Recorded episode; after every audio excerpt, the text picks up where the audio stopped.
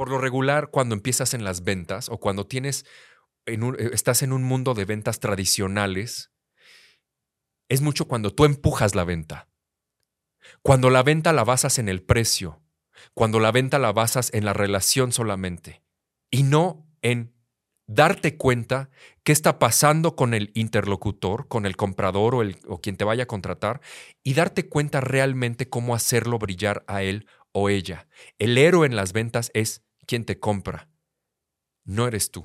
Cuando quieras vender algo, hazle ver al otro, o sea, tu comprador, que ya lo tiene en sus manos. Y si no te compra, lo va a perder. La compensación en una empresa, y no solo en ventas, va a determinar el comportamiento que tú tengas en la cancha. Ah, Ricardo, entonces no estás diciendo que los seres humanos actúan solamente por dinero, no, pero es muy importante el dinero para cómo tú te vas a mover en los negocios, y más cuando estás como vendedor. El planeta necesita en el presente y futuro líderes extraordinarios que tomen iniciativa y enfrenten con gran capacidad, valores e inteligencia los desafíos que enfrentamos a nivel global. Líderes 2050 es un movimiento creado por Ricardo Enríquez Duarte que busca una revolución acelerada, profundamente analizada y altamente calificada del liderazgo necesario hoy y para las próximas tres décadas. Hola, ¿qué tal líderes 2050? Es un placer enorme estar con ustedes de nuevo en este podcast. Hoy vamos a hablar de un tema que me fascina, que es ventas. Cómo los líderes 2050 pueden abordar las ventas, venderse a sí mismos, a sí mismas, pero también manejar equipos de ventas de todos tamaños en cualquier industria. Y bueno, les voy a dar varios tips que ojalá les funcionen, contar mi historia y que con eso quiero arrancar. Gracias por todo lo que han hecho a lo largo de estos meses, de este 2023 que salimos en TikTok y en varias redes sociales en Amazon Music, en Apple Podcast, en Google Podcast, en YouTube, en Spotify, en Instagram, en Facebook, en LinkedIn, en Twitter, bueno, ahora X, etcétera. Gracias por todo lo que han hecho, por todos los mensajes y bueno, espero se queden hasta el final porque créanme que espero les va a gustar y les va a ayudar. Y bueno, voy a arrancar con mi historia. Mi historia, como saben, tengo Gift Group, siempre fui empleado.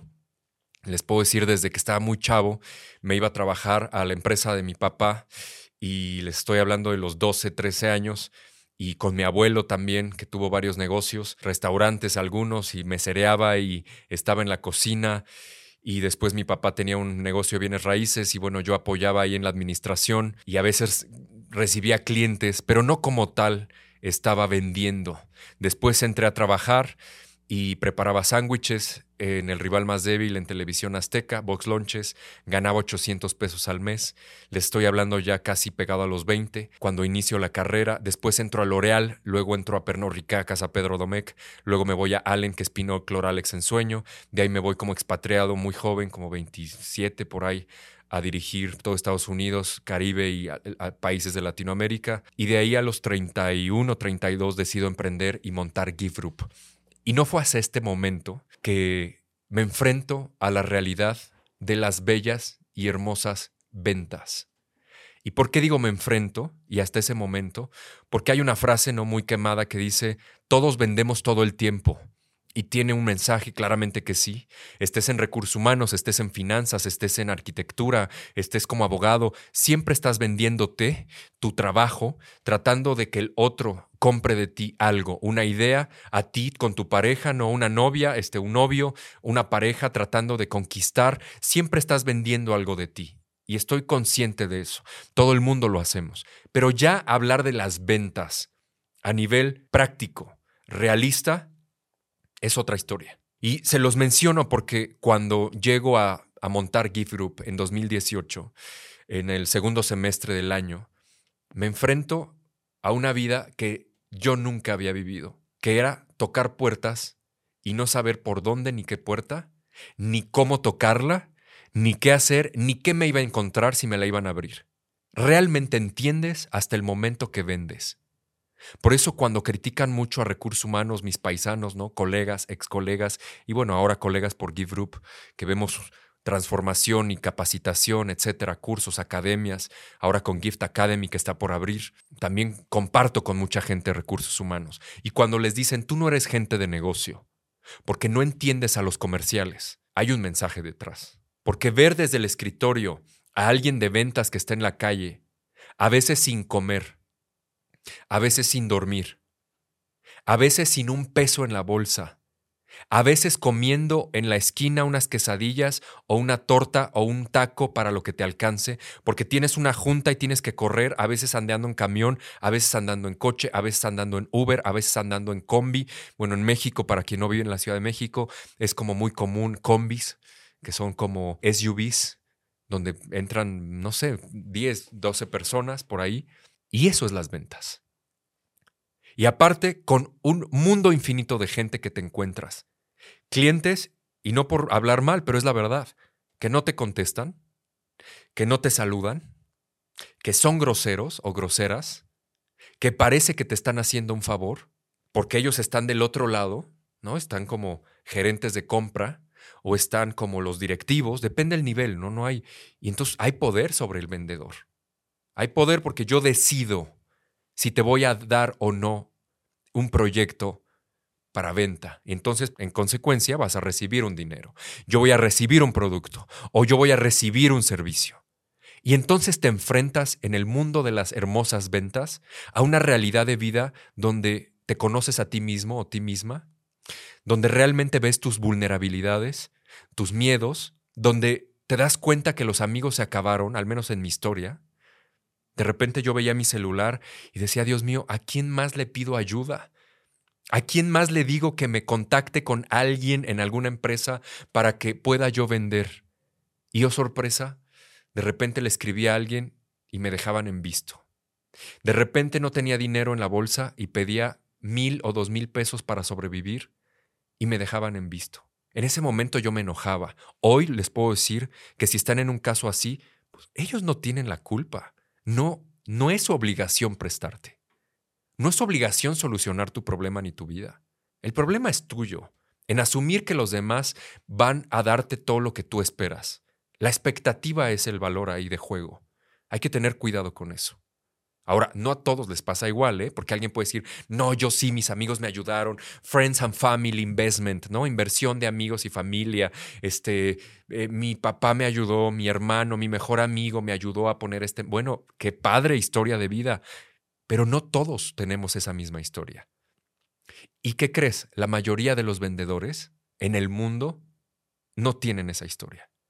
Tienen que picar piedra desde abajo rifándose, como decimos en México, que alguien te dé una oportunidad de venta para que tú puedas continuar con tu proyecto, con tu empresa y realmente te enfrentas a un mundo muy complicado, donde ya no está la nómina cada 15 días o cada mes segura, donde te vas a encontrar a gente que te va a querer dar una venta a cambio de una mordida, a cambio de un favor sexual, porque te lo van a ofrecer, acoso sexual, a cambio de tratarte como un animal, así como lo escuchan, a cambio de muchas cosas que no esperas. Ahora, ojo, no a todos ni en todos los momentos, ¿no? Porque también hay ventas que son increíbles. También hay gente que te va a abrir las puertas de manera extraordinaria y te van a tratar con una educación y te van a tratar como un ser humano extraordinario también. Y eso yo lo agradezco.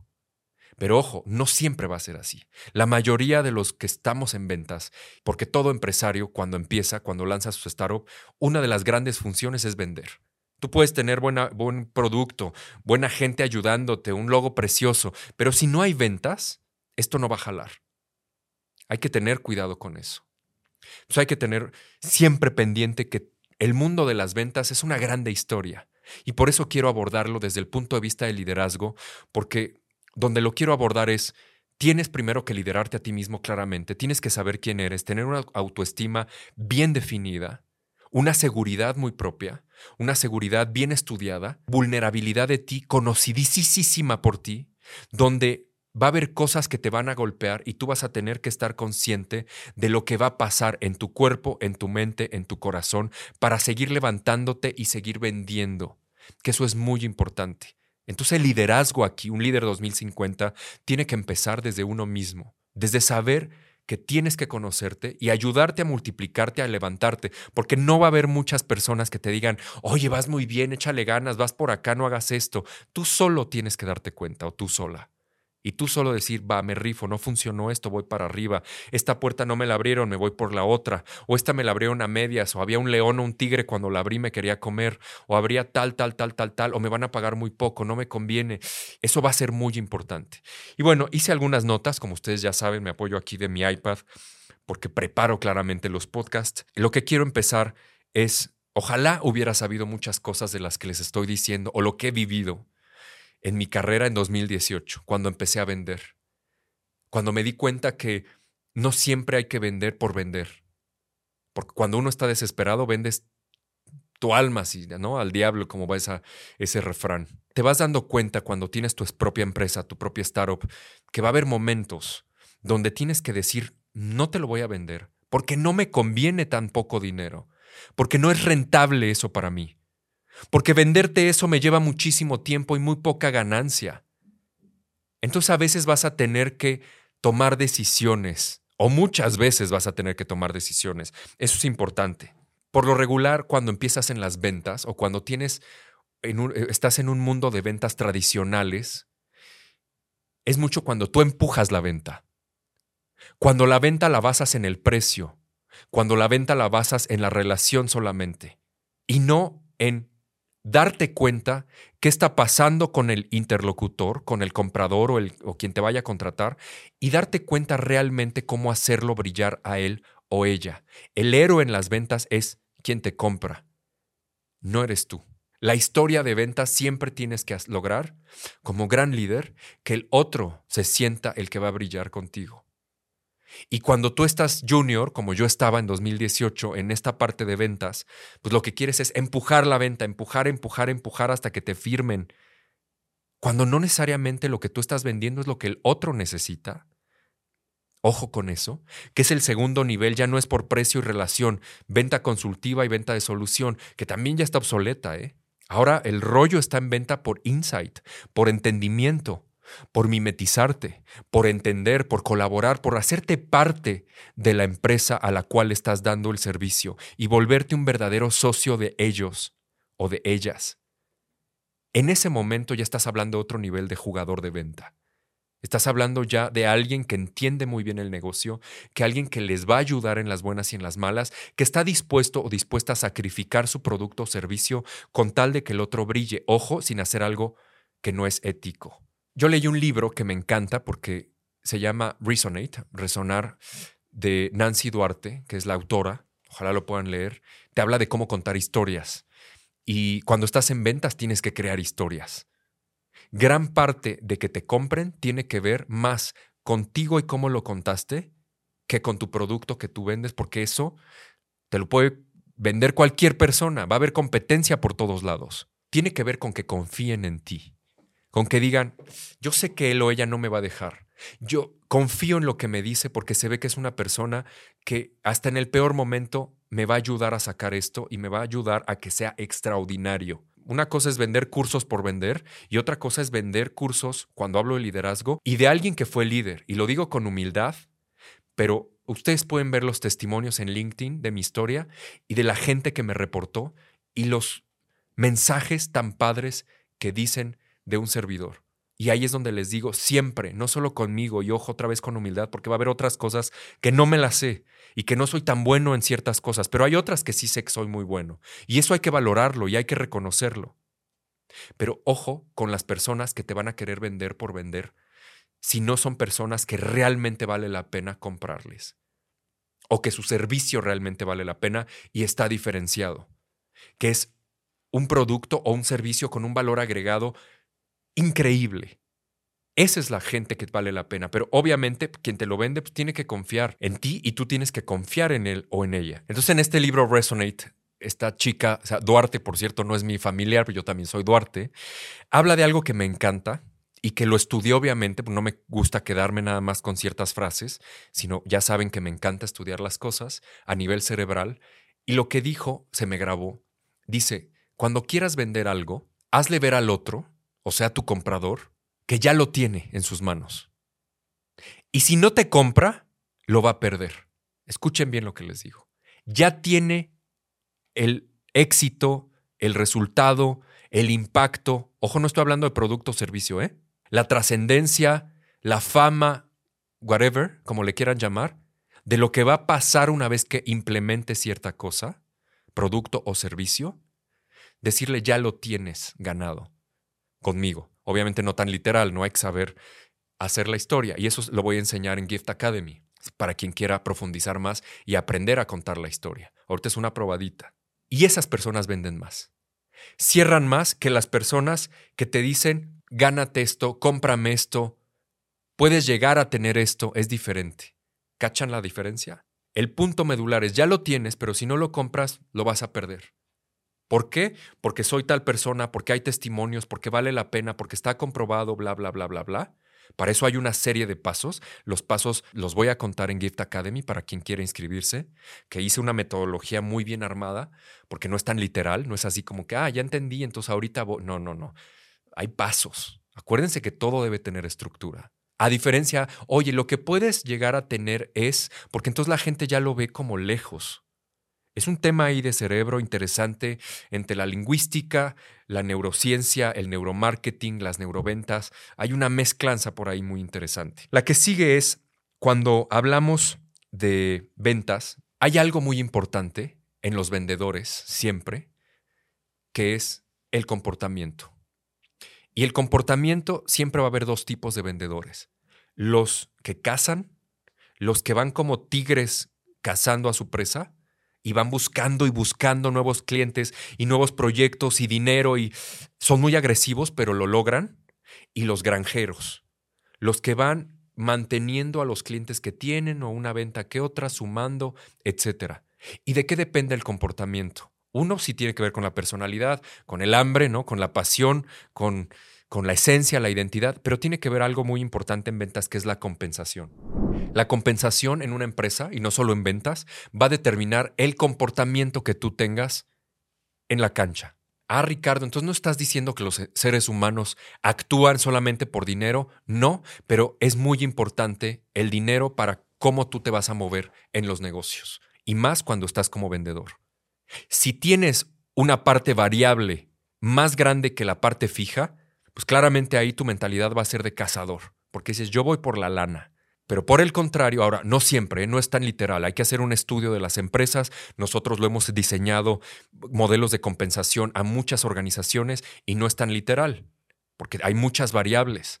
Pero también por otro lado, la gente que tiene un sueldo más fijo, por lo regular, el comportamiento va a ser de, ah, ya tengo seguro mi dinero, entonces no necesito salir tanto a buscar la papa, o sea, la venta. Entonces se convierte la compensación en algo muy importante. Y aquí voy a hacer un paréntesis, que voy a hablar de alguien muy grande. Y digo muy grande porque es grande, ¿no? Es una persona muy famosa, que mucha gente le tiene credibilidad y que yo también en algunas cosas comparto, otras no. Y que alguien se me puede ir a la yugular así y decir, no, Ricardo, hablaste mal de no sé quién. No, no estoy hablando mal de él.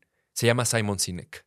Estoy hablando que no comparto una de sus ideas que acabo de ver en un video. Una amiga, que por cierto quiero muchísimo, que es como hermana de hace muchos años, que le mando un saludo, se llama Valeria, Valeria Suárez. Estábamos en una charla de WhatsApp, de Instagram, no sé qué, y me dice, ¿qué opinas de este video? Alguien lo puede buscar por ahí si quieren. Y es un video de Simon Sinek, que le mando saludos, ni me conoce, ni lo conozco en persona, obviamente sé quién es, él no creo que sepa quién soy yo, ojalá algún día. Y en algunas cosas he compartido, pero en esa no estuve de acuerdo con Simon Sinek. Y alguien puede decir, no, es que Simon Sin, sí, pero es una persona, se puede equivocar. Yo me puedo equivocar.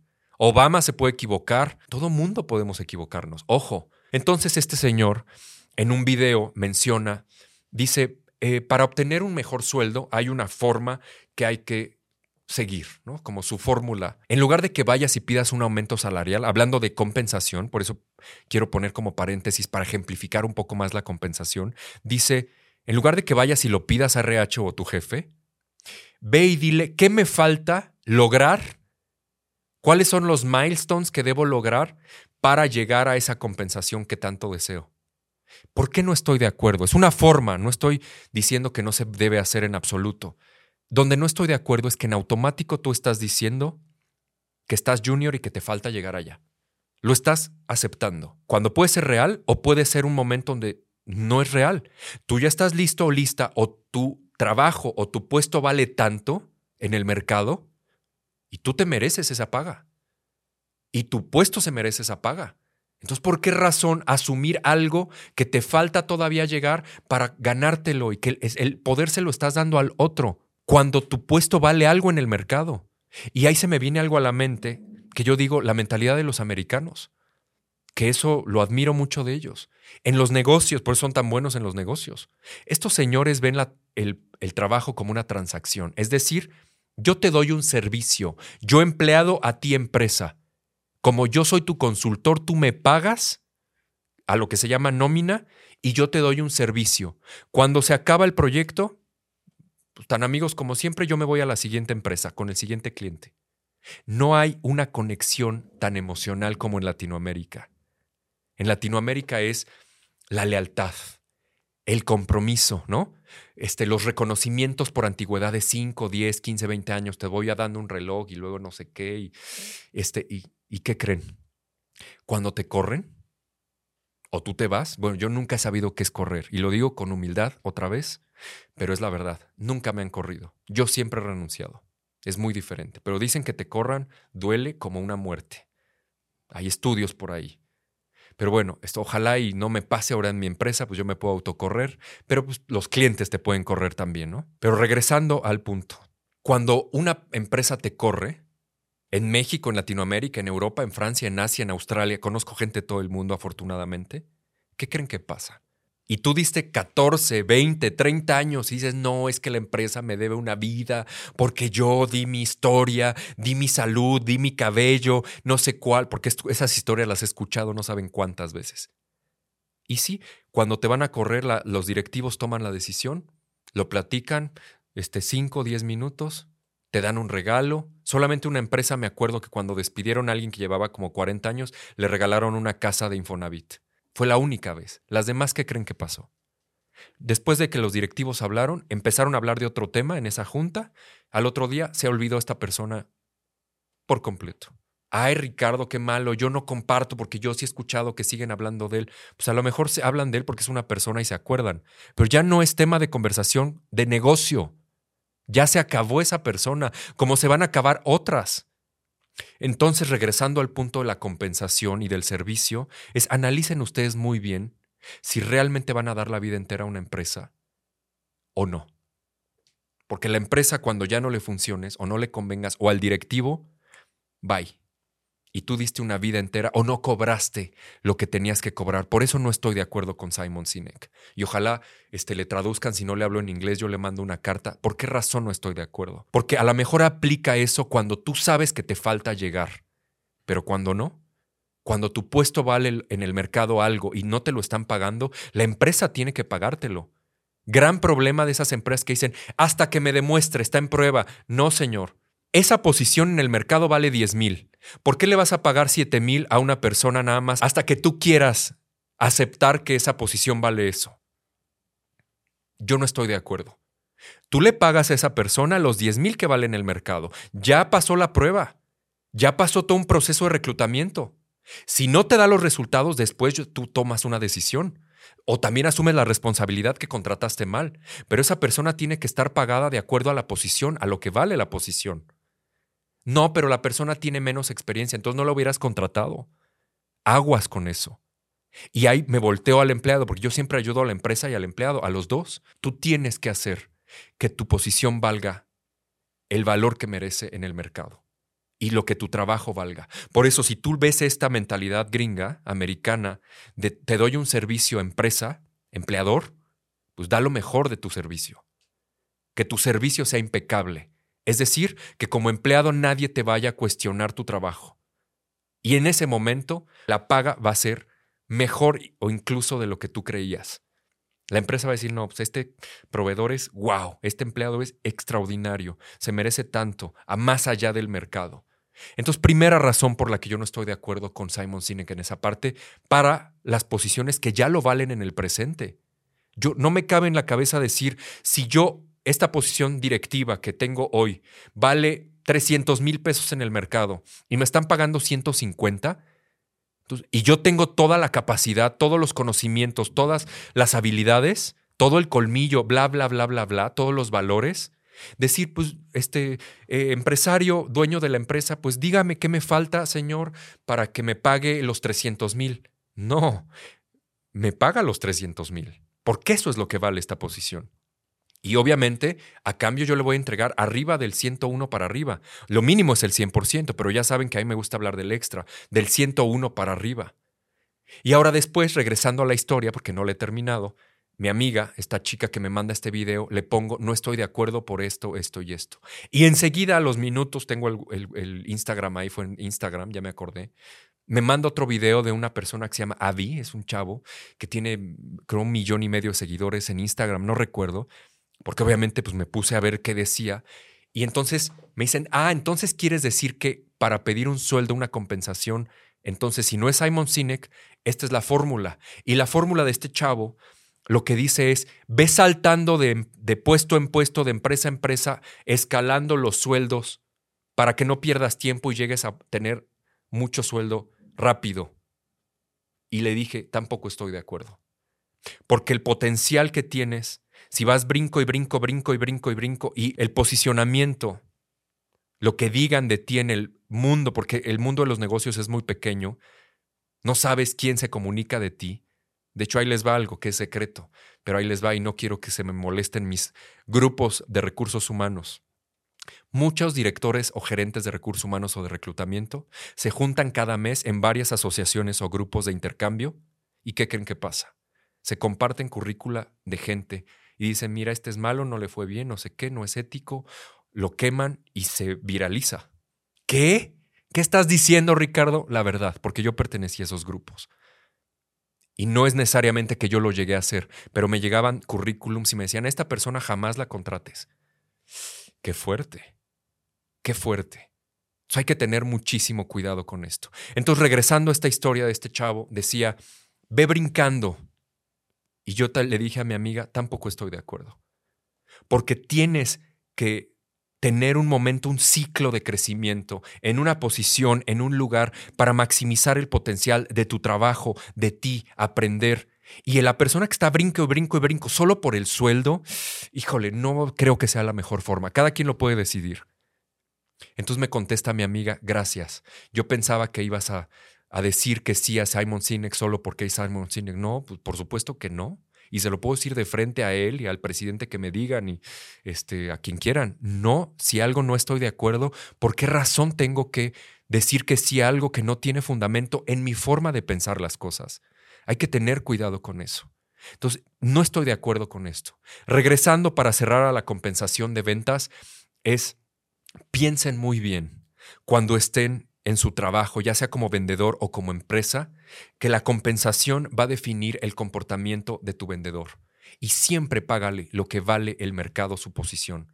No le pagues lo que tú crees que debes pagar por tu este, amor y emoción y decisión y por tu opinión. No, para eso hay indicadores, para eso hay tabuladores, para eso hay percentiles, para eso hay estudios de mercado, para eso hay encuestas de mercado de muchas empresas que se dedican a esto. Para eso hay benchmark o benchmarking, como se llama en inglés, que es comparas el mercado y para eso tú debes de tomar una decisión y para eso hay, hay filosofía de compensación, que es donde te quieres tú posicionar en el mercado, como una empresa que paga muy alto, paga arriba del mercado, en mercado, abajo del mercado o muy bajo. Y es el tipo de gente que tú vas a tener. Hay muchos factores. Eso lo vamos a ver también en Gift Academy para quien quiera saber más en cómo armar modelos de compensación, que eso nos dedicamos también en Gift Group. Para quien quiera saber más al respecto, nos puede buscar en mis redes sociales o en el email o a mi equipo, a quien fuera. Y bueno, para terminar el tema de ventas, que esta parte de, compensación este, para mí es, es muy importante, es siempre, y esto sobre todo va a la gente que lidia con los vendedores, aprendan a decir que no. Y se los digo con el corazón en la mano, así como pongo la mano, por experiencia propia. Cuando el vendedor no lo quieres, a él o su producto, dile que no, dile no gracias. ¿Cuánto te llevó decir un no gracias? ¿Dos segundos? Un email con no gracias, no es el momento, no es lo que espero. Pero ¿qué creen que va a pasar con el vendedor? Se va a tranquilizar y entonces va a enfocar en otros clientes. Pero cuando le das esperanza, si no dices no, silencio, y le das largas y largas, el vendedor sigue con la esperanza de que puede tener a un cliente cautivo. Cuando tú ya viste a otro, ya ni lo pelaste, ya ni lo quieres. Y para mí sí es una falta de respeto. Una vez un cliente me decía, no, Ricardo, estoy en desacuerdo porque el silencio dice mucho. Así me contestó. Y yo le respondí, tienes un punto, porque a lo mejor no quieres decir algo que vaya a herir a alguien, en ese caso a mí. Pero yo, Ricardo, preferiría, así como vendedor, como empleado, que me digan la neta. No te voy a promover por esto, esto, esto y esto. No te voy a dar el sueldo por esto, esto y esto y esto. Le estás regando aquí, aquí y aquí y aquí. No te voy a dar el producto, no te voy a aceptar esta venta porque faltó esto, esto y esto. Bueno, sería una maravilla de comunicación en el mundo. Pero ¿por qué creen que tenemos tantos problemas de liderazgo? ¿Por qué creen que tenemos tantos problemas de comunicación? Porque la gente no tiene la capacidad de confrontar porque la gente le da miedo decir no, y más en culturas latinoamericanas como la de nosotros, como en México, como en Colombia, como en Ecuador. Les cuesta trabajo. En culturas más frías es no por esto y esto. Y se acabó. No hay emocionalidad. Aprendan a decir que no. Se los van a agradecer los vendedores. Y bueno, yo termino con esto porque leí un libro apenas que me encantó, porque menciona que cuando tú vendes y creas la historia, pues vendes un value proposition, ¿no? una propuesta de valor. Y lo que decía este libro, que para quien quiera, pues, en Give Academy. Y sí, dejo la probadita a propósito, porque Give Academy va a estar increíble. Va a haber muchos contenidos, créanme. Y para las personas que quieran saber más, ahí es donde vamos a compartir más historias y mucho más conocimiento. Pero básicamente una de las frases que se me quedó es, el value proposition ya no solo es toda la historia que creas alrededor de tu bien, de tu servicio o producto, sino tú eres el value proposition también como vendedor. Te compran también a ti. Ahora, ¿cómo? Eso lo vemos en Gift Academy. Eso es muy importante. Hay una metodología, por cierto, que diseñé que te ayuda a vender de forma extraordinaria y son cuatro pasos que se derivan luego en ocho, que luego se derivan en dieciséis. Y está padrísimo porque te voy llevando de la mano y vas creando un plan muy práctico y que te ayuda realmente a armar esta historia rápido, práctico, ¿no? Sin tanto rollo. Este, armar cómo tú tienes que vender tus mensajes, en qué te tienes que fijar. Y bueno, ojalá les funcione. Les mando un gran abrazo. ¿Por qué me metí en ventas en un tema de líderes 2050? Porque a pesar de que no es un tema como tal las ventas. Lo mencioné en una de las frases que no es mía, que le he escuchado desde hace años. Todos vendemos todo el tiempo. Y un gran líder siempre tiene que transmitir un gran mensaje. Y si ese mensaje lo compran los demás, créanme que van a estar del otro lado. Y para eso no nada más es saber hablar bonito o vestirte bien o a ver si pega. Tienes que saber, tienes que estructurar, tienes que articular las palabras, el mensaje. Y tienes que demostrar que todo lo que dices es verdad. Tiene que haber coherencia, credibilidad, tiene que haber confianza, tiene que haber datos, tiene que haber hechos, tiene que haber conocimiento. Y eso no es tan fácil, créanme. Les mando un gran abrazo a todos los líderes 2050. Gracias por escucharme en otro podcast. Nos vemos en el que sigue. Vamos a hablar de otros temas increíbles. Por favor, den resultados extraordinarios. Que nadie tenga cola que les pisen. Créanme, no dejen eso. Que queden ustedes pero háganlo en serio, de corazón, y háganlo fuerte, extraordinario, con intensidad. Siempre lo voy a decir, ese es un líder 2050, y no alguien que se queda a la mitad, excusándose, justificándose, para nada. Escríbanme, los vamos a atender, suscríbanse, compartan, por favor, nos van a ayudar muchísimo y los espero en el próximo episodio. Yo soy Ricardo Enríquez Duarte, gracias, les mando un abrazo.